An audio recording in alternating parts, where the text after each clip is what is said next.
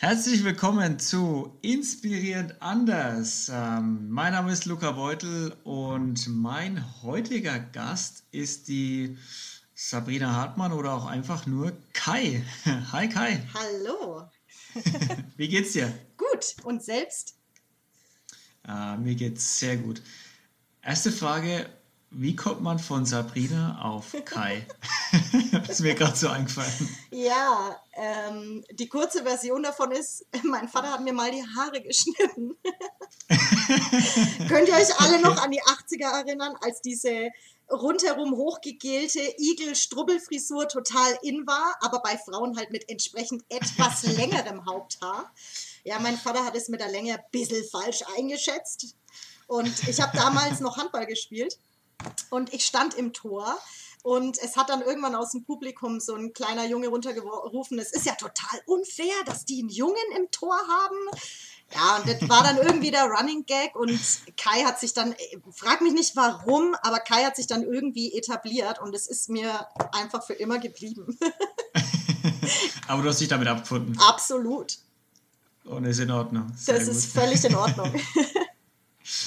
ähm, ja, ähm, es ist noch gar nicht so lange her, da habe ich die Maria interviewt und die hat ähm, am Ende, als ich gefragt habe, wen sie gern mal im Podcast hören würde, dich genannt.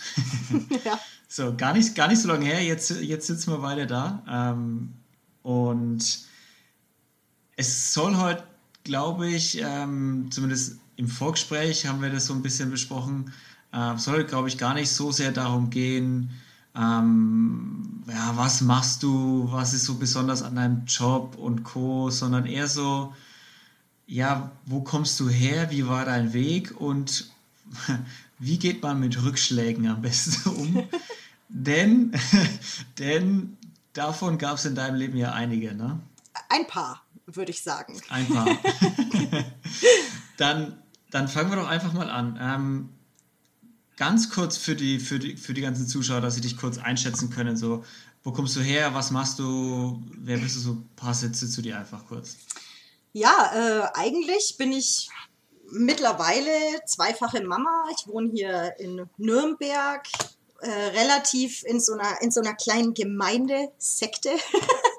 ähm, ähm, ich bin Teamassistenz bei einem Bauträger, also völlig normaler, langweiliger Bürojob und nicht ganz so langweiliger Kinderalltag. Alle Eltern wissen, was ich meine. Wäre ja schön, wenn es langweilig wäre. Ähm, ja, ich bin äh, knapp über 30. ähm, und ja, ansonsten mache ich eigentlich nichts groß Spannendes oder Aufregendes. Äh, ja, danke. Ähm, dann fangen wir doch mal ganz, ganz vorne an. Äh, wo bist du denn aufgewachsen? In Nürnberg auch? Jawohl, ein äh, paar Straßen weiter hier. Ähm, bin ich tatsächlich okay. geboren und aufgewachsen hier in der, in der Gartenstadt. Und ähm, habe noch ein paar andere Wohnorte dann gehabt, aber mich hat es einfach definitiv hier wieder zurückgezogen.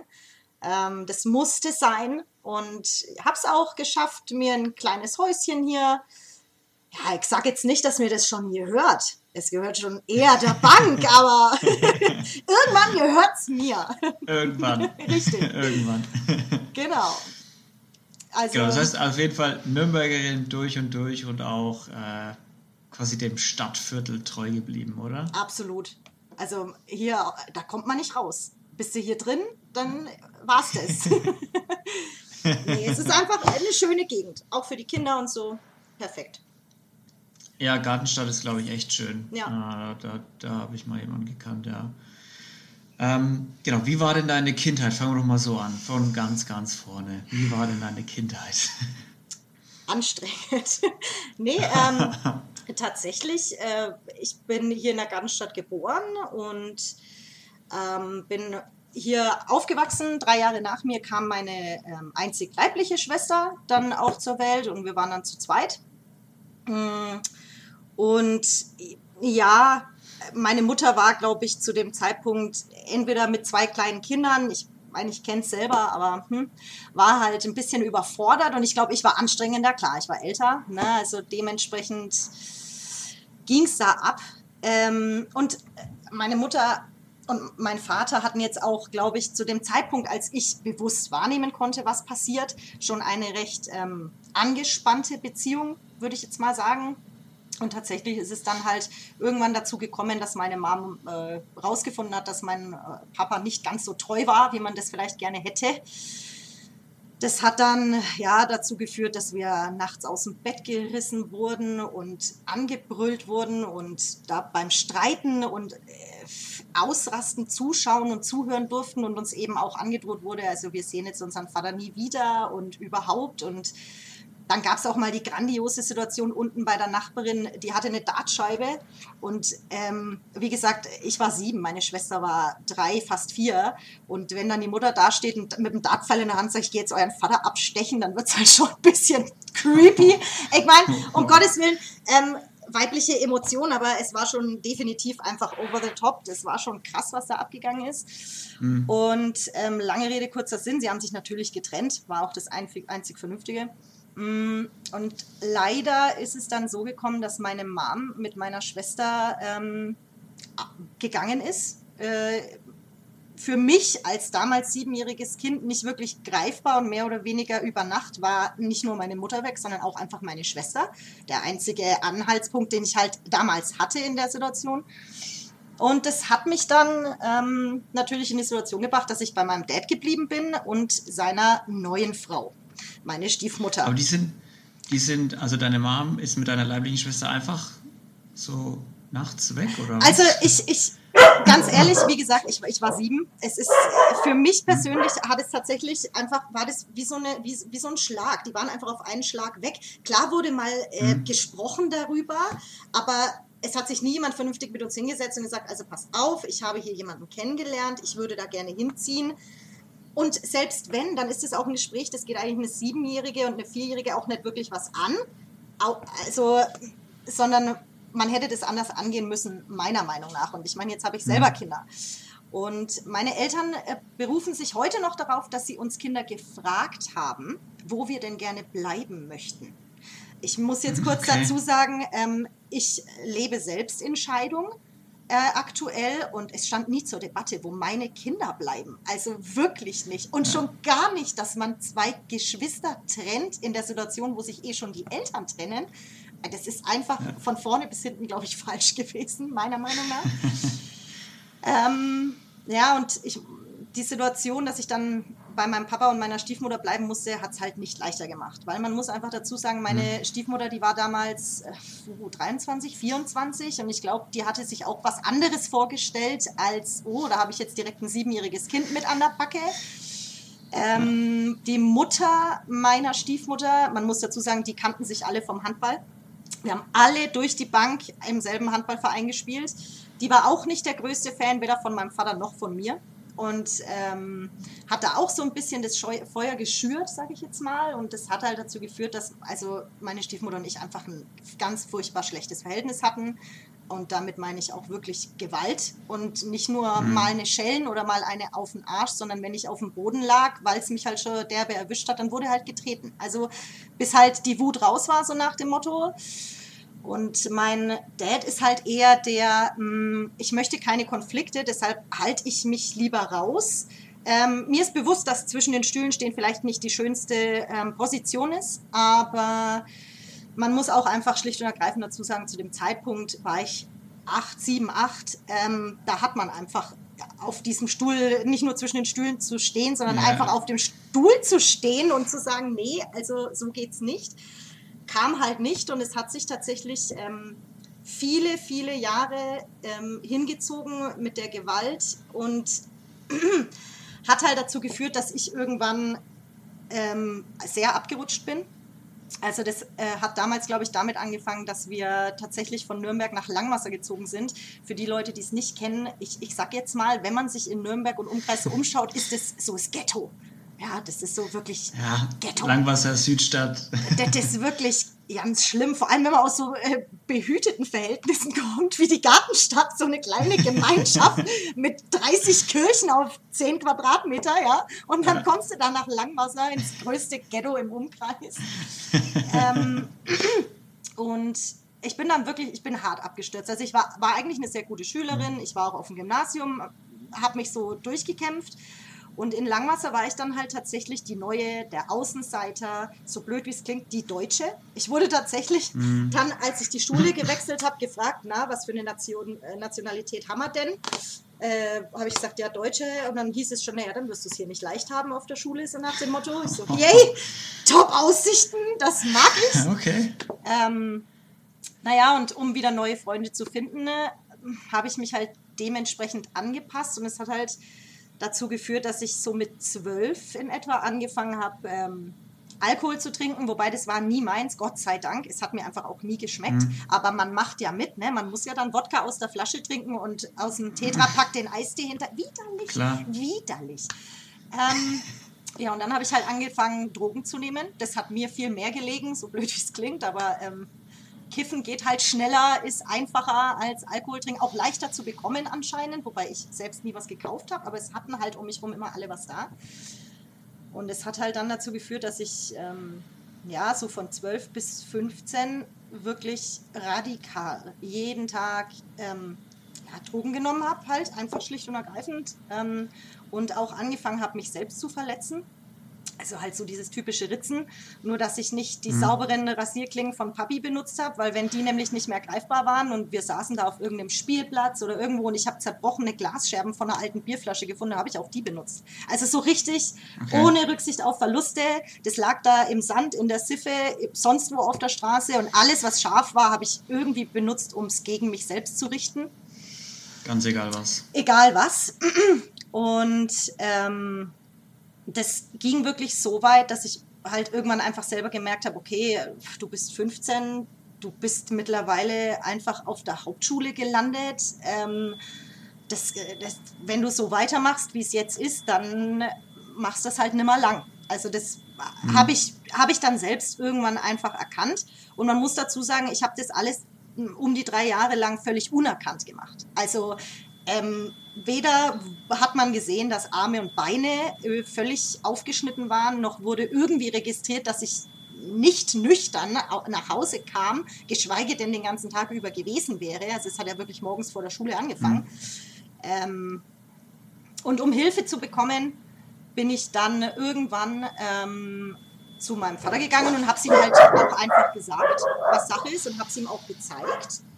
Und ähm, es kam einfach keinerlei Reaktion. Also null.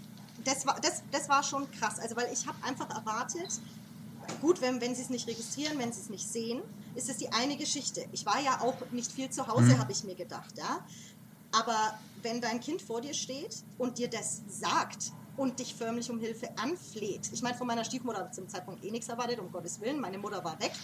Ähm, ja. Aber von meinem Vater habe ich äh, das Beste erwartet. Ich habe erwartet, dass er sofort eingreift. Das hat er nicht getan. Das hat er auch dann Jahre später, als nochmal eine ähnliche psychische ähm, Erkrankung dazu kam, die damals dann, also die dann sogar attestiert war, hat er mir zu verstehen gegeben, dass er nicht daran glaubt. Also Depressionen oder solche Geschichten sind für meinen Vater nicht existent.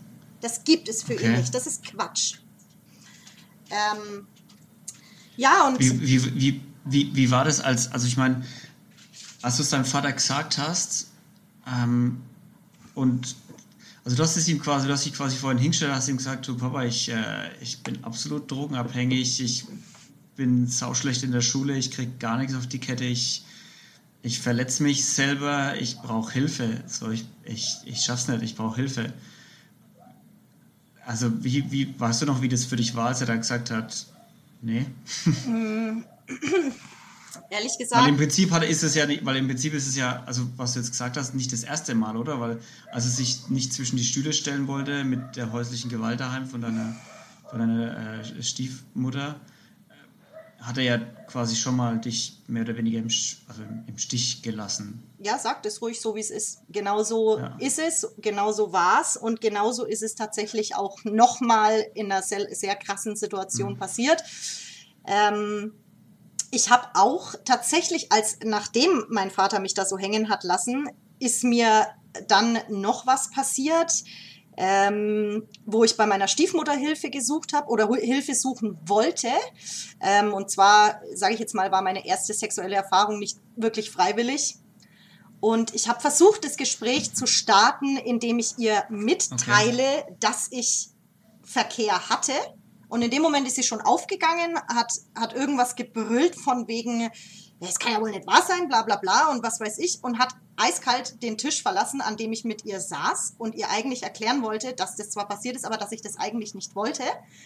Und okay. ähm, so weit bin ich nie gekommen. Also ich konnte dieses Gespräch auch nie zu Ende führen, weil sie mir nur allein, ich meine, um Gottes Willen, ich war 15, ich war jetzt keine 11, ja. Ich war 15, das ist für mich ein Alter, wenn meine Tochter zu mir kommt und sagt, Mama, also so und so, dann höre ich ihr zu und ich versuche irgendwie rauszufinden, ob sie denn weiß, was sie tut und sich auch entsprechend schützt. Ja. Oder also weißt du, was man halt als Mutter einfach tut. Ich meine, du verbietest es deiner Tochter, aber du willst ja, dass sie sicher ist. Aber einfach aufzustehen und zu gehen, nur weil einem jetzt gerade nicht in den Kram passt, dass sie es überhaupt gemacht hat, ist einfach, ähm, ja, das war die eine Situation, in der ich Hilfe gebraucht hätte. Und das andere war das mit meinem Vater oder halt allgemein mit der Situation, dass ich mich selbst verletzt habe. Und mhm. ich meine, dieses Bedürfnis verschwindet ja nicht nur, weil man erkennt, dass man Hilfe braucht sondern das Bedürfnis ist ja da und es frisst dich auf und du willst es ja eigentlich überhaupt nicht haben, dieses Bedürfnis. Aber wenn dir niemand hilft, dann ist es halt wirklich, wirklich ja. schwierig, aus diesem Teufelskreis rauszukommen. Weil es sind einfach zwei Aspekte. Du, du, du, du willst aufhören, dich selbst zu verletzen, aber du willst ja auch aufhören, Drogen zu nehmen. Und das sind einfach zwei Abhängigkeiten auf einmal, die dich, ähm, ja, gegen, also die sich gegenseitig auch einfach ähm, abstoßen in dem Sinne. Ja, hörst du mit dem einen auf, brauchst du theoretisch das andere mehr und umgekehrt. Und mit allem mhm. aufzuhören war dementsprechend wirklich, wirklich hart. Ja. Ist es, ähm, was haben die die beiden Sachen, also klar, du hast mit dem Alkohol trinken und so und mit dem Drogennehmen wahrscheinlich angefangen, wie jeder Jugendliche von uns das anfängt, so weil es halt jeder gerade macht. Ja. Also probiert ja. man sich halt auch mal durch. Aber oh, gut, was jetzt, was jetzt Drogen und sowas angeht, aber beim, beim, beim sich selber verletzen, beim Ritzen, ist ja so, das fängt man ja jetzt nicht einfach so an. So, was, ist, was ist der Hintergrund davon? Ist es eine Art Ventil irgendwie oder ist was, was ist das? Exakt, äh, genau das ist es. Du musst dir vorstellen, wenn du, wenn du für deinen psychischen Schmerz, also die häusliche Gewalt, das also nicht mal mein Vater mir helfen wollte, meine Mutter weg war, meine Schwester weg war, ich ja anfangs auch einfach in der neuen Umgebung keine Freunde hatte, ich so oft die Schule gewechselt habe, dass ich bis auf wenige Ausgewählte, auf die komme ich dann noch zu sprechen, auch einfach keine alten Freunde hatte, weil ich so oft Schule gewechselt habe durch die Umzüge. Ähm, ich, war, ich war einsam. Und der seelische Schmerz war so stark, dass es leichter war, den physischen Schmerz des Schnittes zu ertragen, weil du dagegen was tun kannst. Du kannst die, die Wunde mhm. säubern, du kannst ähm, ein Pflaster draufkleben, du, du kannst einfach etwas dagegen tun. Und das kannst du gegen psychischen Schmerz und Verzweiflung nicht.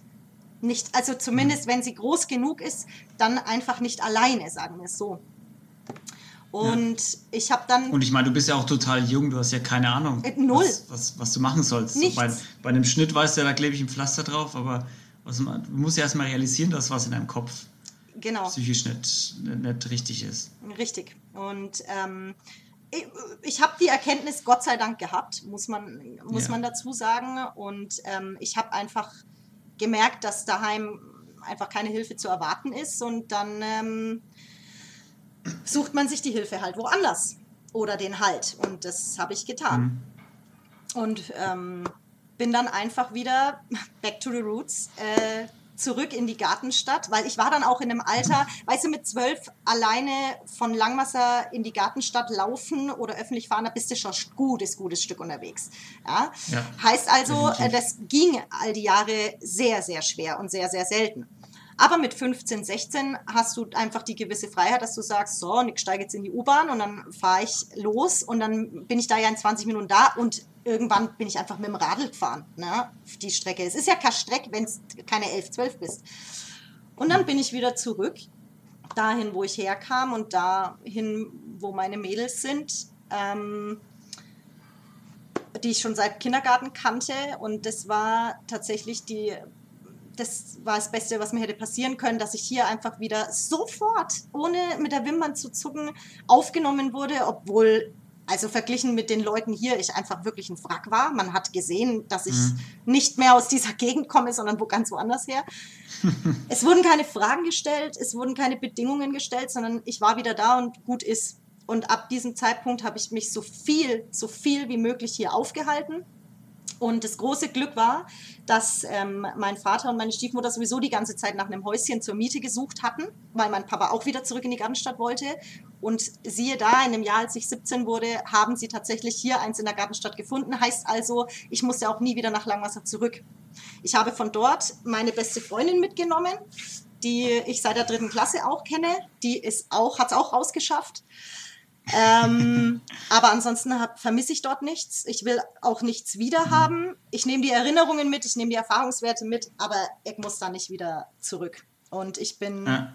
einfach nur dankbar, dass meine Mädels da waren. Ähm, an der Stelle würde ich übrigens jetzt echt gern den Lobrecht machen. Ja, Shout out an Yassi, Nani, Mary und Sandra. das, das habe ich mir fest vorgenommen für diesen Podcast, dass ich den Lobrecht mache. Mach uns den Lobrecht. Ja, habe ich getan. nee, also ohne die Mädels ähm, weiß ich nicht. Weiß ich nicht, was mhm. ich gemacht hätte. Keine Ahnung. Das heißt, du warst, also man, man, man kann zusammenfassen, bis du volljährig warst, äh, hast du auf jeden Fall, bist du, bist du umgezogen. Es gab eine Trennung in der Family, nicht nur von deinen Eltern, sondern auch von euch Geschwistern. Es gab sehr viel Gewalt zu Hause. Ähm, es gab sehr viele Drogen. Es gab sehr viel Gewalt, Schmerz, den du dir selber zugefügt hast. Es gab ähm, dein erstes Mal Sex, das du nicht ganz freiwillig äh, hattest. Ähm, also das ist ja schon, also das sind ja schon so viele negative Erfahrungen, dass du damit zwei oder drei Leben füllen könntest. Wie ging es denn, nachdem du dann volljährig warst, ähm, weiter? Da warst du ja auch mit der Schule und allem fertig, ne? Äh, jein, also ich habe tatsächlich mit, ja, ich habe dann mit 17, ich habe mich ja, musste mich ja vom Gymnasium bin ich ja runter auf die Hauptschule, musste mich dann wieder hocharbeiten, äh, die mittlere Reife machen, habe dann meine Ausbildung gemacht und habe dann noch mein Fachabitur nachgeholt. Okay. Und war dann noch ein Dreivierteljahr im Ausland, in Dänemark tatsächlich, bei meiner leiblichen Mutter. Ah, cool. Ja, mhm. ähm, weil mein Ex-Mann da auch studiert hat. Und ich habe halt gearbeitet. Ähm, und ja, dann so 2012, genau, da sind wir aus Dänemark wiedergekommen und da bin ich dann halt so richtig wieder ins Berufsleben eingestiegen nach der Ausbildung und nach dem Abi und alles. Ähm, bin auch, zweit, genau 2011 war dann noch die äh, grandiose Situation, kurz bevor wir nach Dänemark gefahren sind, wo mein Vater nochmal, ja, also meine Stiefmutter ähm, trinkt gerne und viel. Okay. Meiner Meinung nach, meiner persönlichen Meinung nach. Und ähm, an einem Abend habe ich ihr das auch mal auf eine, naja, sagen wir, uncharmante Art und Weise ins Gesicht gesagt, dass ähm, sie vielleicht mit dem Saufen aufhören sollte. Und sie hat es mir entsprechend gedankt. Ähm, am Ende des Abends musste dann mein ähm, äh, Freund damals oder mein Mann sie von mir runterziehen, weil ich schon bewusstlos im Bett lag. Und auch das hat mein Vater live gesehen und mitbekommen. Es hat immerhin zu drei Tagen Schweigen zwischen den beiden geführt. das, war ja, okay. das war ja zumindest Mehr schon mal eine Reaktion. Nee, und ähm, dann waren wir, wie gesagt, in Dänemark und als wir wieder nach Deutschland zurückkamen, sind wir instant ausgezogen. Also ähm, wir sind wiedergekommen, waren noch ein paar Wochen ähm, dann bei meinen Eltern eben in meinem alten Zimmer und sind aber, haben dann aber sofort unsere Wohnung bezogen, unsere gemeinsame, und haben geheiratet und äh, Oktober 2013 kam dann schon unser Sohn. Mhm. Die, die, Geburt war auch, die war heavy. Ähm, okay. Und 2015 kam meine Tochter. Also ja, ab der Volljährigkeit ging es eigentlich steil bergauf mit mir. Als ich halt ja einfach alles selber im Griff hatte und alles selber unterschreiben, mhm. entscheiden und machen durfte, ging es steil bergauf. Das war, das war ganz geil. Gut, es kamen dann ein paar körperliche Leiden hinzu. Man wird ja älter. Aber so. Ja, mit, mit knapp über 30 ist man natürlich auch schon uralt, ne? Klar. Ähm, ähm, finde ich nicht. Ich finde, ich stehe noch voll im Saft. ja. Ähm, also erstmal grundsätzlich so familiär und vom Job mäßig. Ähm, nach der Volljährigkeit ging es eigentlich, wie du gerade gesagt hast, bergauf. Erstmal. Also wirklich ausgezogen, Family gegründet, geheiratet. Ja. Passt. Erst, auf dem Papier passt erstmal. Auf dem Papier hat es erstmal alles ganz schön ausgesehen, auch nach außen. Aber Genau. auch da äh, lief es leider nicht wie gewünscht, sage ich jetzt mal. Ähm, also wie gesagt, die Geburt meines Sohnes war, sage ich jetzt mal, nicht schön. Ähm, Sie hat 40 Stunden gedauert und hat letztendlich in einem Notkaiserschnitt geendet, bei dem ich auch noch wach war. Also zumindest zu Beginn, weil sie so schnell, ähm, die Plazenta hat sich abgelöst und das äh, versorgt ja den Fötus oder das Baby einfach mit Sauerstoff. Und in dem Moment, wo sich das löst, ist keine Zeit. Also da ist keine Zeit, eine Spritze zu setzen oder irgendwas. Sie haben das natürlich parallel gemacht, um Gottes Willen, aber sie haben sofort angefangen zu schneiden und ich war da halt einfach noch voll wach. Ich war noch voll da. Ähm, aber es ging alles gut. Äh, der Kerle wird jetzt in ein paar Wochen eingeschult. Alles tutti. Auch mir geht's gut. Ähm, das war schon mal so der, sage ich mal, das erste Trauma, das wir als kleine Familie so überstehen mussten, weil mein Mann stand natürlich auch daneben. Äh, Na, das Ja, äh, ist ja klar. Und dann war ich relativ zügig ähm, wieder schwanger mit unserer Tochter. Allerdings waren das zwei Babys. Also ich war damals schwanger mit Zwillingen. Und ich habe eins leider ähm, in der neunten Woche mussten sie es holen, weil es im Eileiter war. Also eins war in der Gebärmutter ganz normal und eins im Eileiter. Und als ich dann angefangen habe zu bluten, haben sie dann gesehen, oh, das ist aber schlecht und mussten das dann leider holen. Dafür lief Emmys Geburt relativ normal, normaler Kaiserschnitt, alles gut. Aber mir ging es danach nicht gut. Also mich haben so ein bisschen, glaube ich, auch die alten Geister wieder eingeholt und ähm, Depressionen und Wochenbettdepression ist ja sowieso eine Sache, die ist halt Fakt, ja, die gibt's um Gottes Willen, die haben ganz viele Frauen. Ähm, heißt es Wochenend? Wochenbettdepression. Wochenbett, Wochenbett. ist ja die Zeit nach der Geburt. Das nennt sich Wochenbett und die Wochenbettdepression ist ein, ist ein völlig normaler Vorgang, da ja diese Hormonproduktion so stark ansteigt und dann einfach auf einen Schlag abfällt.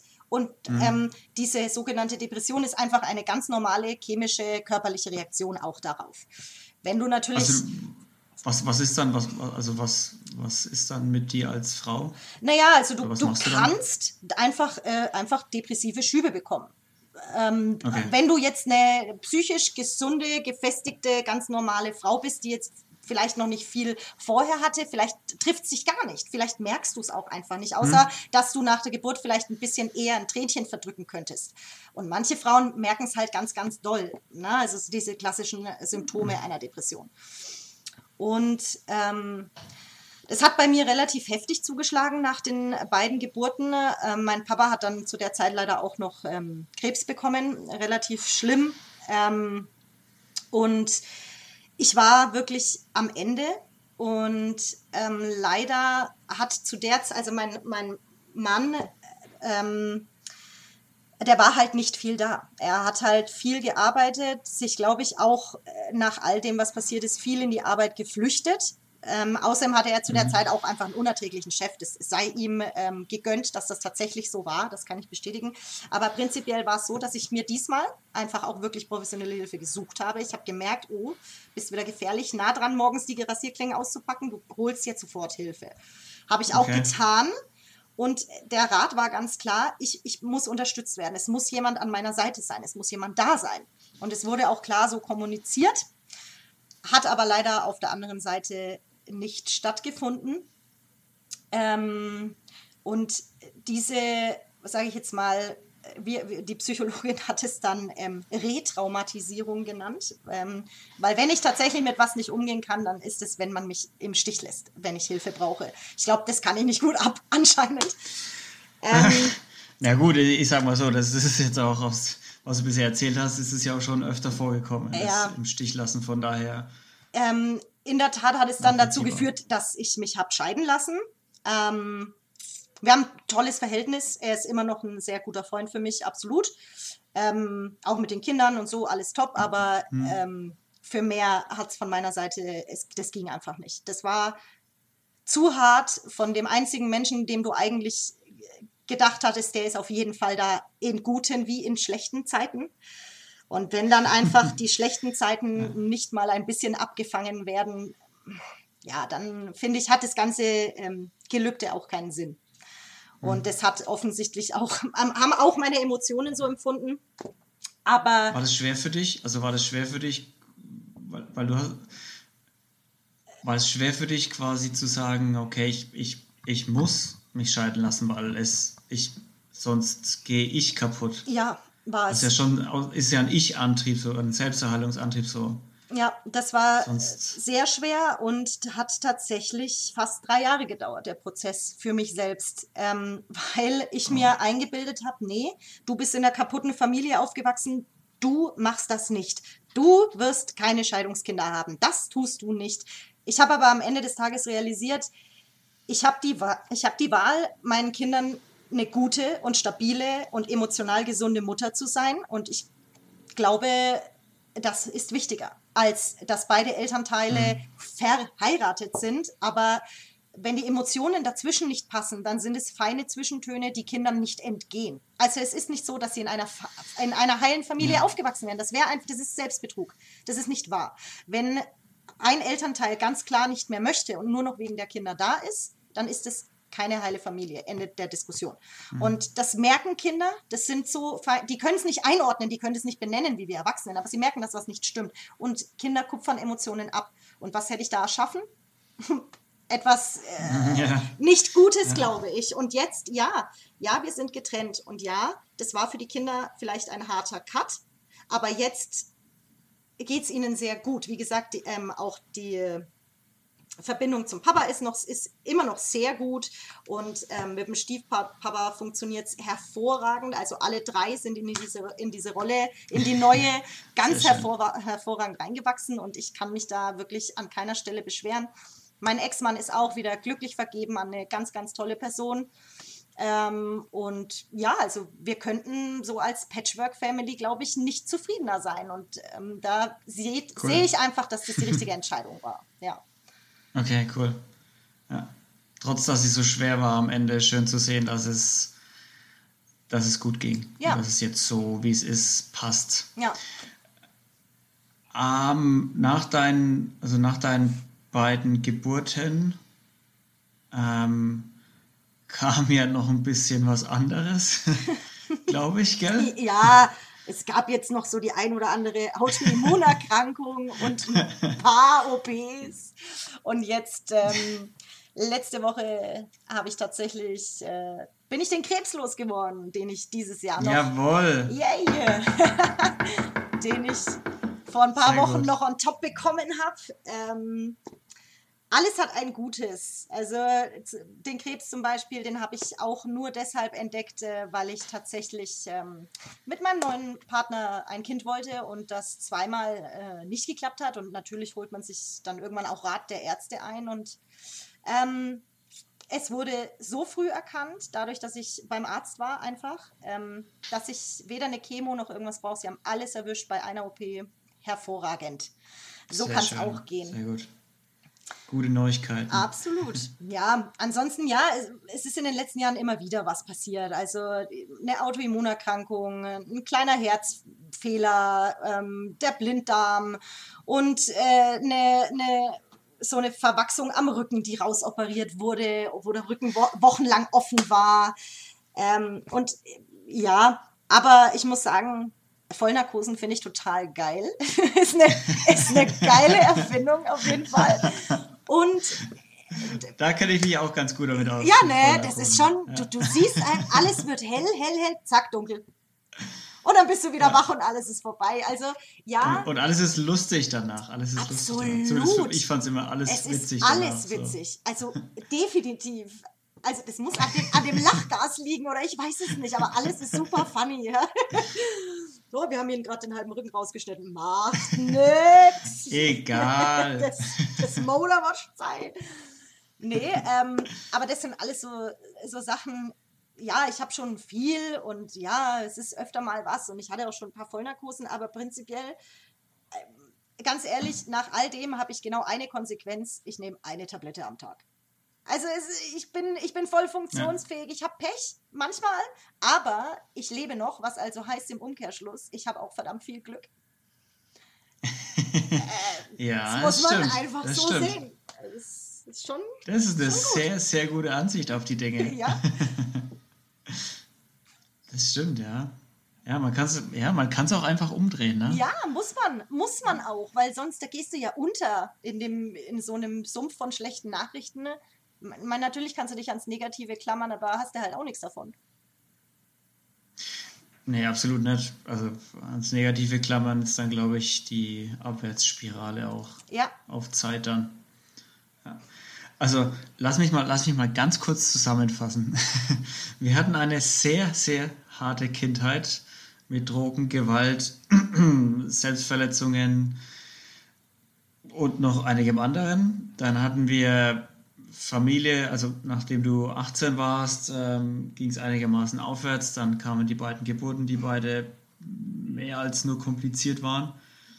Ähm, eine Depression anschließend, dann Trennung vom, vom, vom Ehemann ähm, und dann dazu noch diverse OPs, Krebs, Autoimmunerkrankungen ähm, und was weiß ich noch alles. Und trotzdem hast du jetzt ziemlich viel gelacht. das liegt daran, dass ich so super unterhaltsam bin. Nein, also das ist so, du hast so ein, so ein, du bist so positiv. Also grundsätzlich auch gerade das mit dem, dass du so viel Glück hast. Also ich glaube, es gibt nicht viele, die das durchmachen mit, mit, mit Anfang 30 und so positiv im Leben stehen. Also glaube ich nicht. Ja, also um das mal klarzustellen, ich habe meine Warum ich Momente. Diese, diese Momente, wo du denkst, verdammte Scheiße, musste jetzt das auch noch sein. Jetzt auch noch das. Und jetzt auch noch das. Und immer ich. Also ich habe diese Momente. Aber ich persönlich bin der Meinung, es, es, es, es ist ja nicht die Kunst, an, an diesen Themen nicht kaputt zu gehen, sondern man mhm. muss nur wissen, wie man sich wieder repariert. Ja, ja. weil nicht kaputt gehen, das, das schafft man nicht. Und damit will ich jetzt nicht sagen, dass es dass ich jetzt das härteste Leben hatte oder dass es nicht hart war. Das muss jeder für sich selbst entscheiden, wo für ihn die Grenze liegt zwischen hart und nicht hart. Aber jeder hat für sich selbst eine Grenze und wenn die überschritten ist, dann zerbrichst du auch mal egal, hm. Äh, das kann auch schon, das kann, das, das kann ja schon jung anfangen. Was weiß ich, du verlierst ein super wichtiges Fußballspiel als kleiner Junge. Der, die haben auch ihren Meltdown, um Gottes Willen. Ja. Und jeder hat für sich den Breaking Point und jeder erreicht ihn auch mal. Also da, davon bin ich fast überzeugt. Ich glaube nicht mal, das perfekteste Leben der Welt hat keine Tiefpunkte. Man muss nur damit umzugehen lernen. Denn auch das konnte ich ja nicht von Anfang an. Ich meine, ich wäre fast ja. an meinem Konsum und meiner Selbstzerstörung kaputt gegangen. Aber man kann es lernen. Man kann lernen, damit umzugehen. Und was am aller, aller, allermeisten hilft, sind Anker. Für, für, viele, sind es, für viele ist es die Familie. Für mich sind es meine für Mädels. Dich wahrscheinlich nicht. Nein, nein, wenn irgendwas passiert in meinem Leben, egal ob positiv oder negativ, Viele greifen zum Telefon, meinem Lebensgefährten eingeschlossen, und rufen als erstes die Eltern an. Das, das würde ich nie hm. tun. Ähm, dies, irgendwann rufe ich sie natürlich an, um Gottes Willen, aber als allererstes sind immer meine Mädels informiert. Egal ob gut oder schlecht, weil das sind meine Anker. Die mhm. haben mir mein Leben gerettet und machen es auch weiterhin einfach lustig und lebenswert und einfach schön. Also natürlich auch noch viele andere Personen, um Gottes Willen, meine Kinder auch, aber die kamen erst viel später. Auch mein Lebensgefährte, aber auch der kam später. Aber was von Anfang an, teil, teilweise tatsächlich ab Geburt oder spätestens ab Kindergarten da ist, sind einfach meine Mädels. Und die sind tatsächlich geblieben. Respekt an der Stelle. die mussten sicherlich auch die ein oder andere ähm, Ausnahmesituationen mitmachen. Ja, um Gottes Willen. Also ich, ich, erinnere an den grandiosen Moment meiner Scheidung. Meine Freundin hatte damals äh, ein wirklich kleines Kind zu Hause, die hatte gerade entbunden, hatte, war aber schon so am Abstellen. Also lass das Kind mal ein Dreivierteljahr oder so gewesen sein, im vollen Chaos zu Hause. Und ich habe um 14 Uhr an ihrer Tür geklingelt. Sie macht auf und ich habe gesagt, mach den Wein auf. Ich muss mit dir reden. Und dann ist sie in die Küche, hat alles stehen und liegen, das Haus sah aus, also verglichen mit dem, wie es jetzt ausschaut, wo sie wieder alles im Griff hat. sie war beschäftigt, aber sie hat den Wein aufgemacht, wortlos zwei Gläser eingeschenkt und einfach gewartet, bis ich ihr gesagt habe, was Sache ist. Ähm, ja, also meine beste Freundin, die musste auch viele dramatische und weniger dramatische Anrufe meinerseits abfangen, egal zu welcher Tages- und Nachtzeit. Herrlich, aber also ich meine, es beruht einfach auf äh, Gegenseitigkeit. Das ist und ich weiß das. Und diese Sicherheit zu haben, mhm. die Sicherheit zu haben, egal zu welcher Tages- und Nachtzeit dir irgendwas passiert, du läufst ein paar Straßen weiter oder du tätigst einen Anruf und du hast jemanden, der dir zuhört. Ja, sie werden angepisst sein, wenn ich sie nachts um drei anrufe, but I don't care. Und wenn es wichtig Darum ist, wenn es wichtig ist, dann stecken die das weg. Also ohne Probleme. Ja. ja, also Anker sind mit das Wichtigste und es muss nicht die Familie sein. Muss es nicht. Ja. Ja, also zumindest du hast auf jeden Fall andere Anker gefunden oder musstest quasi von früh auf andere Anker finden, weil sonst äh, ohne Anker kannst du kaputt fahren. Ne? true. Ähm, schon, aber. Also du kannst schon, kannst schon fahren, aber, aber da kannst du halt kannst irgendwo halt sicher nicht. anlegen. Ne? Richtig. Ja. Ähm, auch schön gesagt mit dem, dass man, dass, dass man gar nicht verhindern kann, manchmal zu zerbrechen. Also ich, ich glaube schon auch, dass, dass jedes Leben hat Tiefpunkte, Höhe, Höhepunkte und Tiefpunkte natürlich. Und an manchen zerbricht man mehr, an manchen zerbricht man weniger, manchmal zerbricht man ganz. Ähm, aber schön gesagt auf jeden Fall von dir, dass es halt auch einfach darauf ankommt, wie man sich wieder zusammensetzt. Ähm, und danach sieht das Leben schon wieder ganz anders aus. Und ähm, ja, das also dein, dein positive, deine positive Einstellung finde ich so cool. Weil wirklich, es so viele, so viele negative Themen, über die wir jetzt gerade gesprochen haben. Und trotzdem war das eine super ja, super lustige Folge. Also trotzdem haben wir, trotzdem haben wir super viel gelacht zusammen. Ja. Also das, das ist schon, das ist schon aller Ehren wert, würde ich sagen. Um, ähm, not bad, Kai, not bad. ähm, ja, möchtest du noch irgendwas sagen? Möchtest du noch irgendwas loswerden, nochmal den Lobrecht machen? Oder Ach, verdammt, so? Mann, jetzt, ich hätte den Lobrecht für einen Schluss aufheben können. Verdammt noch mal. Verdammte Angst.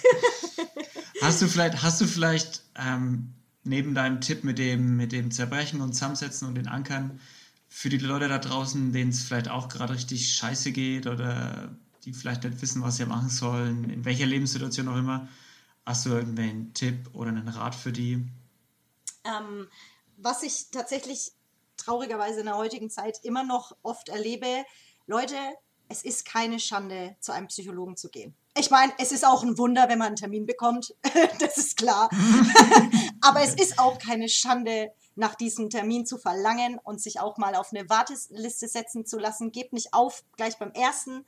Und wenn es, es, sucht euch Hilfe. Ich meine, selbst Leute, die nicht die allerschlimmsten Depressionen haben, brauchen einfach manchmal jemanden zum Reden. Jemand, der beruflich ja. extrem ähm, hohe Verantwortung hat zum Beispiel, der lädt es teilweise auch bei einem Psychologen ab. Wo denn sonst? Dafür sind die da und die kassieren Schweinegeld ja. dafür. Fühlt euch nicht schlecht. Geht ja. dahin. Lasst euch helfen. Und wenn euch, was weiß ich, zu Hause niemand hilft, dann vielleicht die Oma, vielleicht ein Freund. Und ganz ehrlich, Leute, dann eben die Lehrer. Es wird jemanden mhm. geben, der euch hilft. Wenn nicht, ruft mich an. ich helfe euch. Nein. Sehr gut, die Handy Handynummer kommt in die Show Notes. Ey, pass auf, gell, da kriegst du rechtlich Probleme mit dem Datenschutz. ähm, aber das, ich, das, ich, weiß, ich weiß genau, was du meinst mit dem Psychologen und ähm, da habe ich mich auch die letzten Jahre viel mit beschäftigt. und ich finde es auch so kurios, dass wenn du, wenn du den Arm brichst oder wenn dir, die, wenn dir der Arm wehtut oder das Bein wehtut, ja, dann gehst du zum Arzt. So, da kommt keiner auf die Idee zu sagen, na, da lege ich jetzt selber mal einen Verband an oder einen Gips, ne? Der schneid, das Bein schneide ich selber mal auf, das wird schon wieder werden. Richtig. Da geht jeder gleich zum Arzt, wenn irgendwas wehtut, aber wenn was mit dem Kopf ist, Ja. ist es so, das ist so richtig verpönt. So, Ja. ach, du gehst zum, zum Kopfdoktor. Okay, alles klar, na du bist ja, mit dir muss was nicht stimmen. Ja, was traurig ist, weil So, wenn man ja. sich überlegt, dass das Gehirn eigentlich das wichtigste Organ ist, wenn das, Ja, wenn das ja. in Aufruhr ist, dann ist alles in dir in Aufruhr und dann Total. kannst du nicht funktionieren. Ja, ja glaube ich dir sofort. Also Leute, seid euch da wirklich nicht zu schade, ähm, nach Hilfe zu fragen, auch nach professioneller Hilfe. Ich, ich weiß gar nicht, wie es von den Krankenkassen her ausschaut, ob die sowas zahlen oder nicht. Natürlich. Aber wenn's, wenn's, Natürlich. Ja. Ja. Krass. Ähm, neben deinen Freunden, äh, was hat dir, hat, hast dir, hat dir sonst noch irgendwas durch die, durch die Zeit geholfen? Bist du ein musikalischer Mensch? Hast du Lieblingslieder oder Lieblingsband oder sowas? Äh, nein. Und ich sag dir auch warum. Weil es gibt zu viel, zu unterschiedliche, zu geile Mucke.